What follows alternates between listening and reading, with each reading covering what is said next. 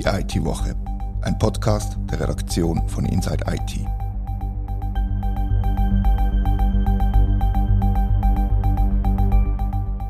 Herzlich willkommen zur IT-Woche. Die eidgenössische Finanzkontrolle war sehr aktiv und hat durchaus den Finger in die Wunde gelegt, kann man sagen. Stichwörter sind Covid und VBS. Mein Name ist Rita Vogt und das bespreche ich heute mit dem Thomas Schwendner. Tom, du hast mit dem Bericht zu Corona auseinandergesetzt. Das Thema lässt uns irgendwie nicht los, oder? Ja, das wird uns wahrscheinlich noch eine Weile beschäftigen, sowohl medizinisch als auch äh, von der Beschaffungs- und Informatikseite her, befürchte ich.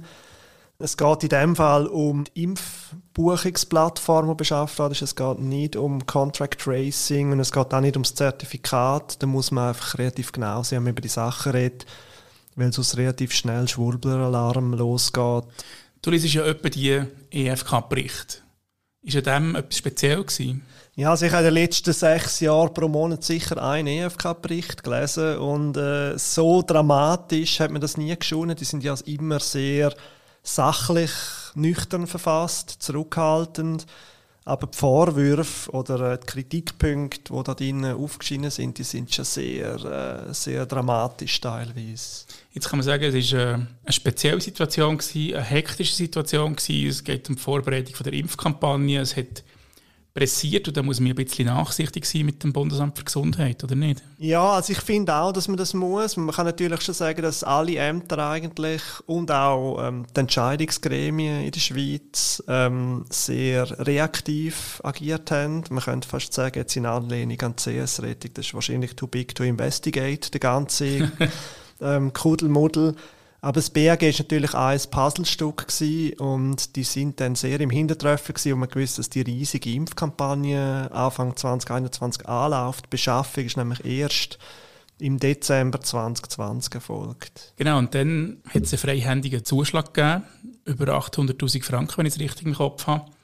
Und schon der hat dann zumal zu reden gegeben. Ja, der ist an äh, OneDoc gegangen, ein äh, junges Unternehmen, und äh, Partner Sonny Moi und die haben genau den initialen Zuschlag bekommen, freihändig. Das ist eine den Sachen, die die EFK zumindest in Frage stellt, weil sie sagt, Behauptung vom BAG, dass die beiden zertifiziert sind im Umgang mit besonders heiklen Daten, betreffe eben, also sehe ich auch von anderen Anbietern gewährleistet gewesen. Wir haben damals auch recherchiert und mindestens ein grosser Buchungsplattformanbieter hat uns, das sage ich gar nie, vom BAG angefragt worden. Man muss dazu auch sagen, dass offenbar die sich gemolden haben beim BAG und der Prozess von der Suche gar nicht gestartet worden ist, zumindest äh, wenn ich den Artikel in der NZZ richtig gelesen habe. Aber es ist ja schon, eben, sind sicher sensitive Daten, aber ein Termin buchen ist jetzt nicht so etwas verrückt innovativ, sage ich mal. Das, da gibt es hunderte Tools, die das können. Ja, es ist natürlich schon eine Frage von der Skalierung, oder? Also die sind ja am Anfang auch mehrfach abgestürzt, die Tools, weil einfach Tausende von Leuten schlagartig, sobald die aufgegangen ist, wollen ihre Impfung haben. Das ist ja wirklich eine sehr dringliche Sache gewesen. Ich war auch unter diesen Leuten gewesen. Man hat wirklich immer refreshen müssen. Mhm. Und ich denke, das ist relativ systemunabhängig, dass es da zu Problemen kommt, wenn sie nicht wirklich für riesige Mengen ähm, ausgeleitet sind. Ja, da ich mich noch daran erinnern. Das ist bei mir genau gleich gegangen wie dir. Und, und trotzdem, eben der freihändige Zuschlag, die mögen sich proaktiv gemutet haben, aber die haben sich auch gekannt die beteiligten Personen. Ja, genau, das ist ein weiterer Punkt. Ähm, vielleicht kann ich mal aufzählen, was überhaupt in dem EFK-Bericht alles mhm. an möglichen Problemen drin war. Also es fängt eigentlich an bei dem Zuschlag, bei dem Freihändigen, wo nur teilweise nachvollziehbar ist, laut EFK. Dann gibt es einen potenziellen Interessenskonflikt. Das BAG hat damals einen Leiter Digitalisierung Covid angestellt und der ist ein ehemaliger Arbeitskollege vom Geschäftsführer von der einen Firma und Geschäftspartner in einer Drittfirma mit ihm.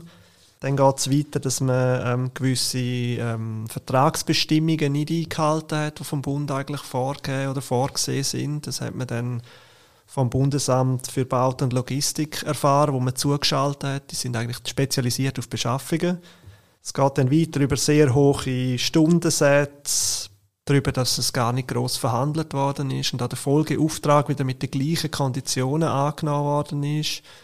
Und am Schluss, und das ist eigentlich, finde ich, Das, am meisten Auge sticht, ist, dass die DFK sagt, es sei eine Leistung über 2 Millionen Franken. Das entspricht rund 1000 Arbeitstage, rund 8000 Arbeitsstunden. Nicht nachvollziehbar sei, was geleistet worden sei in dieser Zeit. Okay, das bedeutet, dass 1000 Arbeitstage sind verrechnet wurden, aber leider weiß niemand mehr, was denn gemacht wurde ist in dieser Zeit. Genau, die sind, es lässt sich nicht prüfen, sagt die DFK, weil eben das nicht detailliert ausgewiesen worden ist. Jetzt OneDog hat sich gewehrt gegen das und hat das sehr wohl gemacht. Sonja Moi hat laut EFK sogar Pauschalabrechnungen über einen gewissen Zeitraum gemacht, jeweils von einer halben Million. Und dort ist das eben nicht nachvollziehbar und das BAG wäre in der Pflicht gestanden, laut EFK zumindest, um das einfordern. Das lässt sich heute nicht prüfen. Das BAG wehrt sich und sagt, sie hätten die Verrechnungen einem Wirtschaftsprüfer vorgelegt, der sage alles sehr gut. Und sie können nicht nachvollziehen, wie äh, die DFK auf 2 Millionen fehlende äh, Leistungen quasi kommt. Aber die Rapport müsste es noch geben seitens Wandog, weil Wandog sagt, man hat es dokumentiert, dann soll sich die einfach freilegen oder offenlegen und man kann es nachher prüfen, nicht? Ja, das ist ein eine erstaunliche Geschichte, weil die DFK hat ja sicher Zugang zu diesen Dokumenten. Das heißt, die können das ja sicher anschauen. Und die Pauschalverbuchungen, die betreffen tatsächlich nur Sonja. Was denn genau in diesen Verrechnungen drin steht natürlich von OneDoc und welche Leistungen nicht nachvollziehbar sind, das steht im EFK-Bericht nicht. Aber es steht drin, dass Lieferant 2, das ist Sony, mal so Pauschalverrechnungen gemacht hat. Aber das ist ja eine Kernkompetenz von einer Agentur, die Leistung zu dokumentieren. Also das ist äh, quasi die Basis von allem. Ja, das sind natürlich, da kommt man zu einem weiteren Punkt. Oder die beiden Firmen äh, sind, die haben jetzt keine sehr grosse Ressourcen in dieser Zeit. Und auch das BAG hat nicht wirklich viel Digitalkompetenzen für diese Sachen. Es hat ja damals auch dann so ein Personalwechsel im Digitalbereich. Ich glaube, damals ist der Chef Digitalisierung oder Transformation, der ist erst seit dem April im Amt und hat dann nach mehr als eineinhalb Jahren das Amt auch wieder verloren. Mhm. Eben, es hat alles sehr schnell müssen gehen. Die beiden Firmen haben auch schon vor der Vertragsunterzeichnung angefangen, Leistungen erbringen und sind dafür bezahlt worden.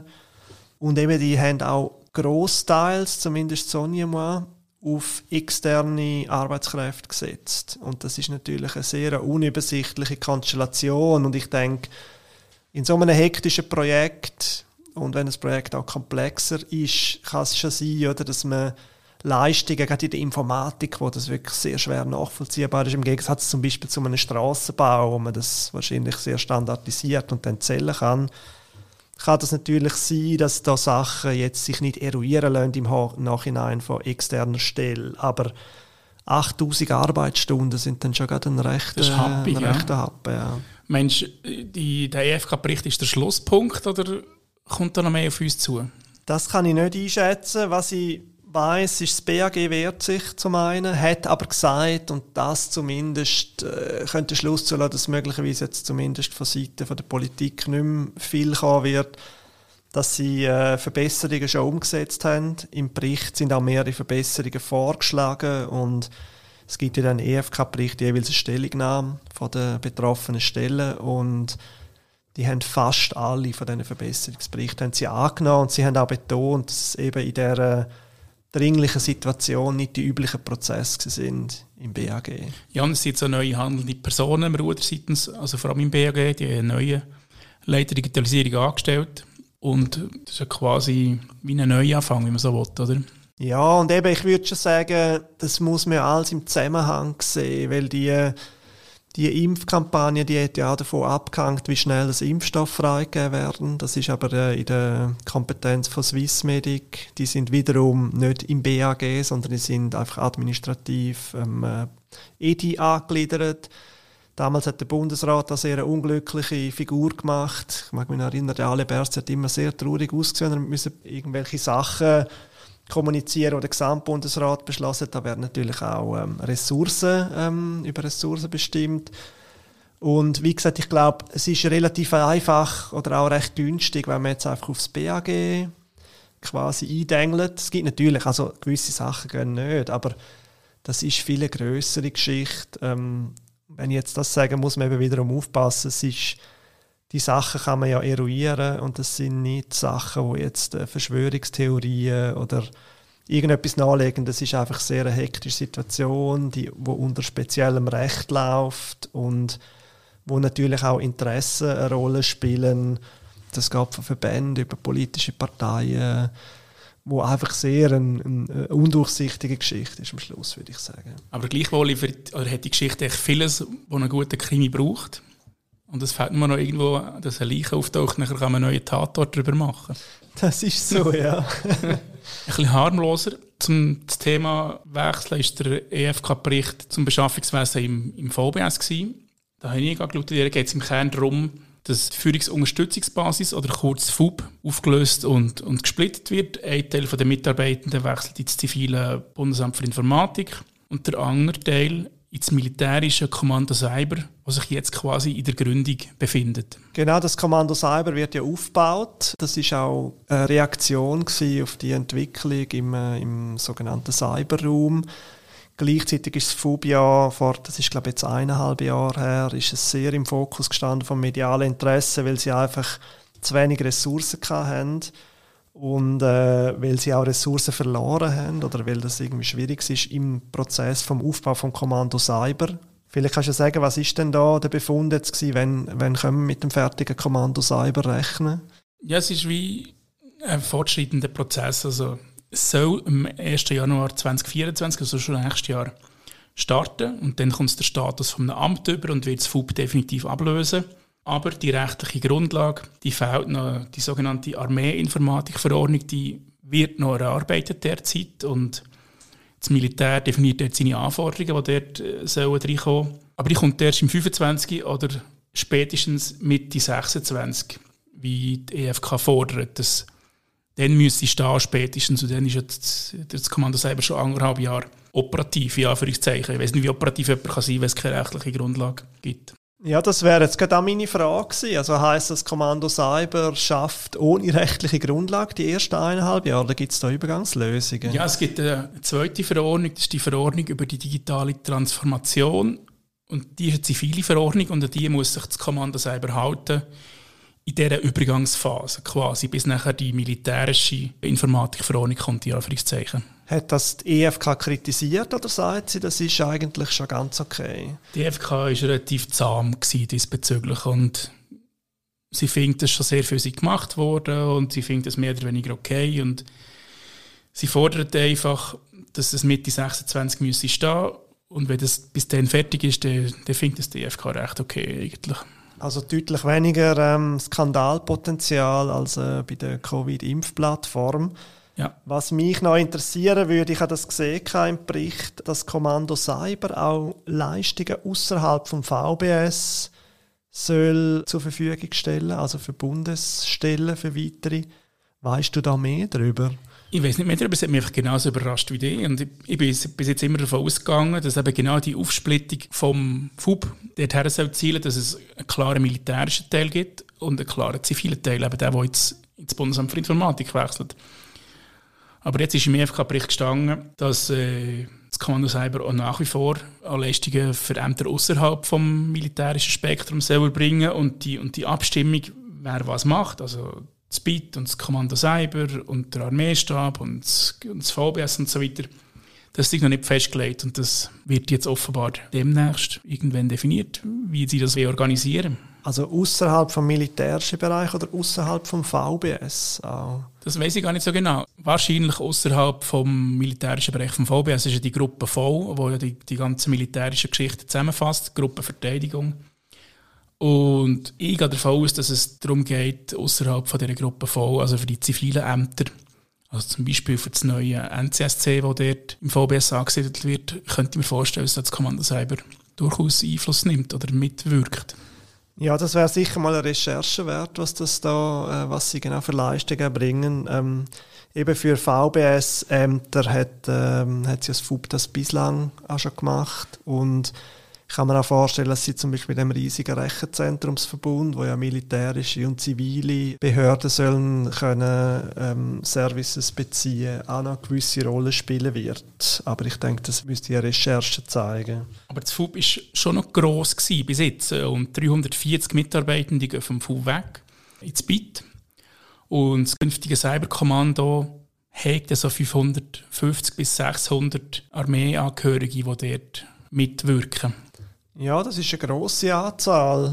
Ob das dann lange wird, um äh, die Leistungsmängel innerhalb des militärischen Bereich ähm, zu kompensieren, das wird sich wahrscheinlich noch zeigen müssen. Sie sind ja seit Jahren immer wieder in den Schlagzeilen, weil, weil Projekte sistiert werden müssen oder weil, weil sie eben nicht schnell genug vorankommen. Da werden wir sicher auch noch den einen oder andere EFK-Bericht dazu lesen dürfen. Ja, und ich würde noch eine Frage stellen, ob jetzt, ob jetzt VBS die richtigen Leute findet, die die nötigen Kompetenzen haben. Und in der freien Wirtschaft gibt es genug Firmen, die Jobs haben für gut ausgebildete Cyber-Security-Spezialistinnen und Spezialisten. Ja, ich glaube, das haben sie ja bislang auch gemacht, dass die Arma Swiss eigentlich externe Ressourcen beschafft hat. Aber ich glaube, angesichts von der Lage auf dem Arbeitsmarkt ist es auch nicht sehr einfach, dann äh, zu kompensieren mit externen Fachkräften. Und was, was halt nicht zu vernachlässigen ist, dass 340 quasi Ex-Militärler ja für Zeichen vom FUB ins zivile Bit gehen.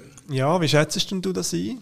Das ist schwierig zu sagen, aber äh, es findet durch die Mischung statt von zivilen und militärischen Leuten mit entsprechendem Background. Das hat ja schon auch schon zu sehr grossen Diskussionen geführt, auch in der Cybersecurity-Szene, dass eben das NCSC ja im VBS angesiedelt wird. Und das wäre ja wiederum jetzt so eine gewisse Verzahnung mhm. oder Verschmelzung mhm. von diesen beiden, also von zivil und militärisch.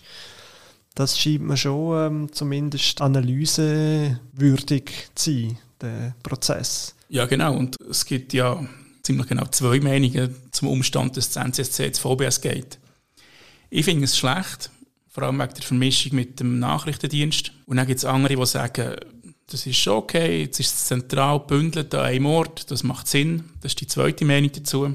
Man kann es diskutieren, hinter zu führen und man wird nicht zum genauen Schluss kommen, bevor man nicht sieht, wie das gelebt wird, die Kultur und ob sie unabhängig bleiben trotz dem VBS-Dach oder nicht. Ja, das ist ja, das ist ja versprochen worden seitens VBS, dass man das klar trennt. Ähm, aber die klare Struktur, die kennen wir noch nicht. Die wird sich dann erst herausstellen. Und vielleicht auch da ähm, werden wir noch einen Bericht dazu irgendwann können lesen und ja, ja. in einem Podcast diskutieren. Was glaube mittlerweile unbestritten ist, ist, dass äh, politische Entscheid war, dass man das NCSC ins VBS verschoben hat und nicht strategisch überleiten. Ja. Immer so stehen. Sehr spannend gewesen, danke vielmals. Und euch danke vielmals fürs Zuhören, liebe Hörerinnen und Hörer. Wir freuen uns über Feedback an redaktion at inside-it.ch. Das war die IT-Woche, ein Podcast von der Redaktion von Inside IT. Danke vielmals fürs Zuhören.